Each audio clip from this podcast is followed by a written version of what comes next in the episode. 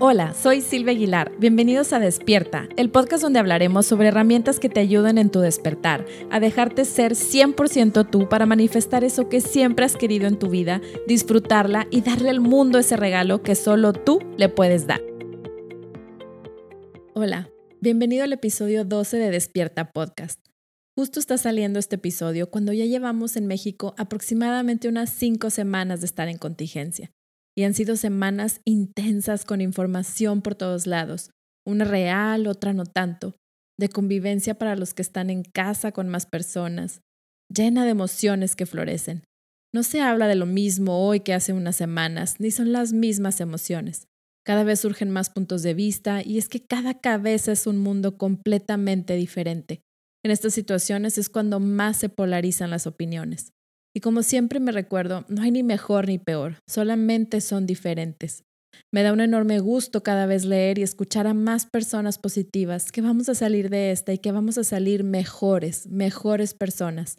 Y es justo aquí donde me gustaría ahondar, en esta parte de oportunidad que todo esto representa para nosotros, para todo el mundo. Y en específico, en la parte de interiorizar, de conectar con tu ser, es algo que me has escuchado decir en la introducción del podcast desde un inicio, en cada episodio. Sin embargo, creo que es un buen momento para desmenuzarlo un poco.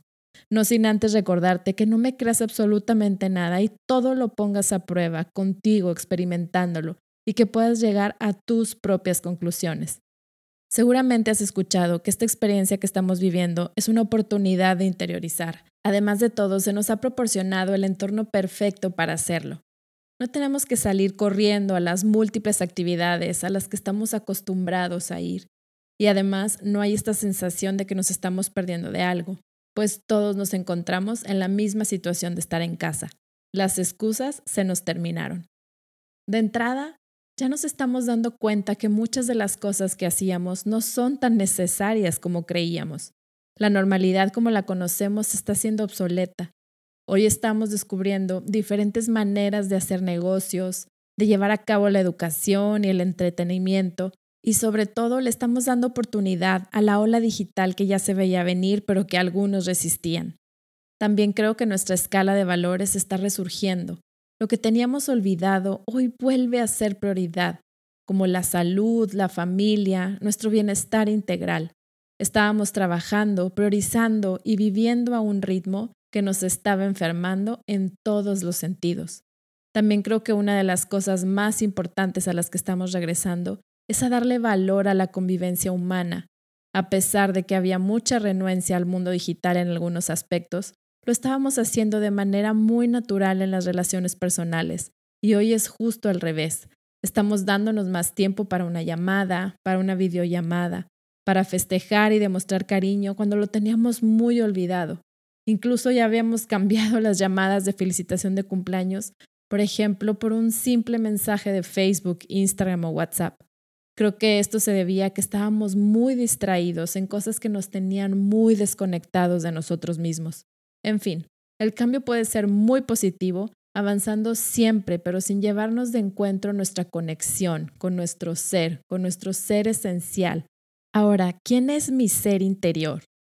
De entrada es que no somos este cuerpo que tenemos, habitamos en él. Sin embargo, no somos nuestro cuerpo ni nuestras creencias ni lo que hacemos. A mí me gusta explicárselo a los niños y a los no tan niños que es como un disfraz o vestuario de una obra.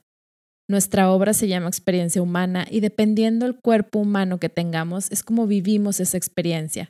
Si tenemos un cuerpo de una mujer que nació en Monterrey, que tiene una familia, que se dedica a tal cosa, etc.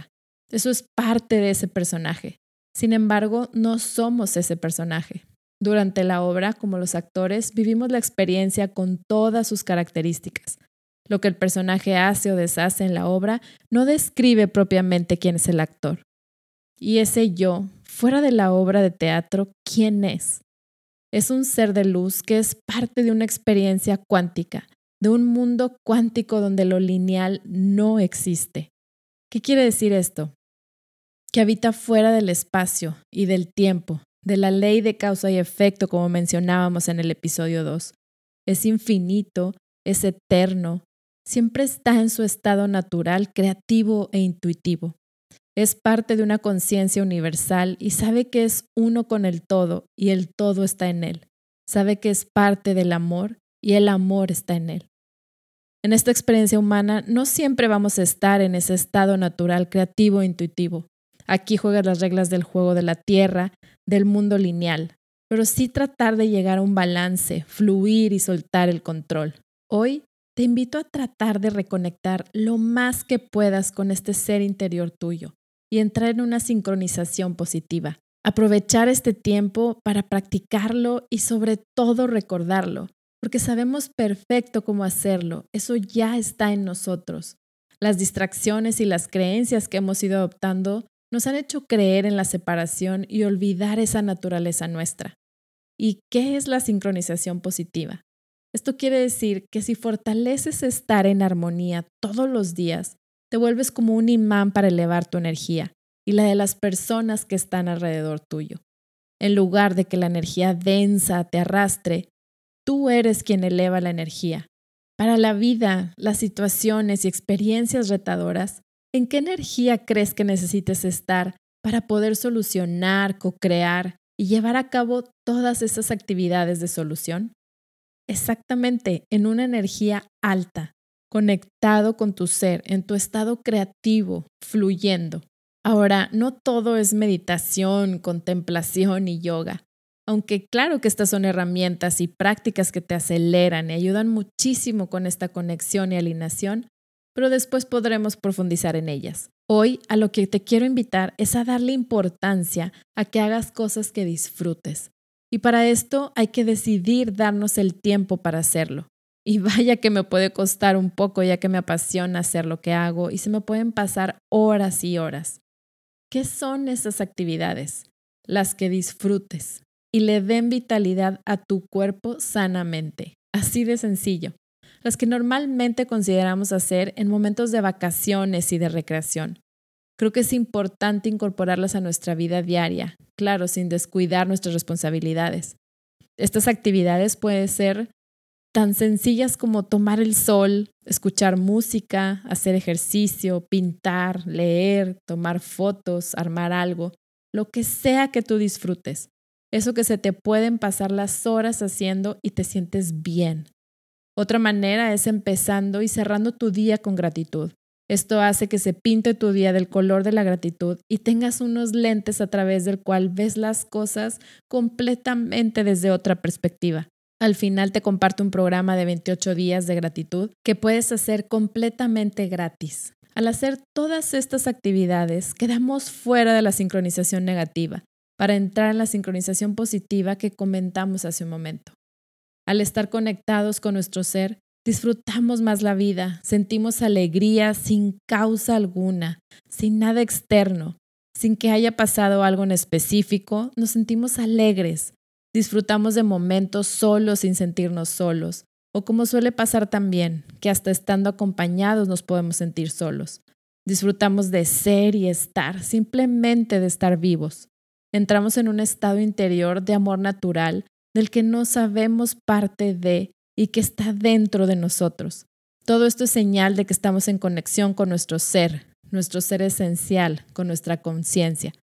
Deseo de todo corazón que este tiempo sea un momento de reflexión y de conexión con tu ser, de manera que desde ya y cuando regresemos a tener una vida fuera de nuestras casas, te sientas pleno, en paz y lleno de creatividad para salir a jugar el juego de esta experiencia humana en amor, en abundancia, como los seres de luz creativos y de amor que somos. Cualquiera que sea la experiencia que estés viviendo hoy, siempre, siempre regresar al amor será la mejor manera de vivir esa experiencia, conectado a tu ser. Muchas gracias por llegar hasta aquí, por tu tiempo y por escucharme. Si te gustó, te invito a compartirlo con familiares y amigos que crees que les pueda interesar. También te quiero invitar a que practiquemos durante 28 días la gratitud.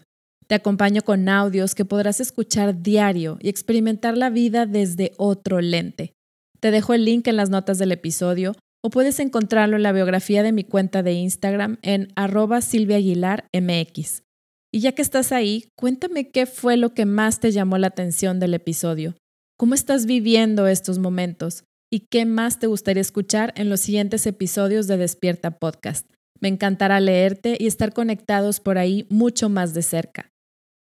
Siente el poder que sientes dentro de ti mismo, sabiendo que todo lo que necesitas está ya dentro de ti para hacer tus sueños realidad.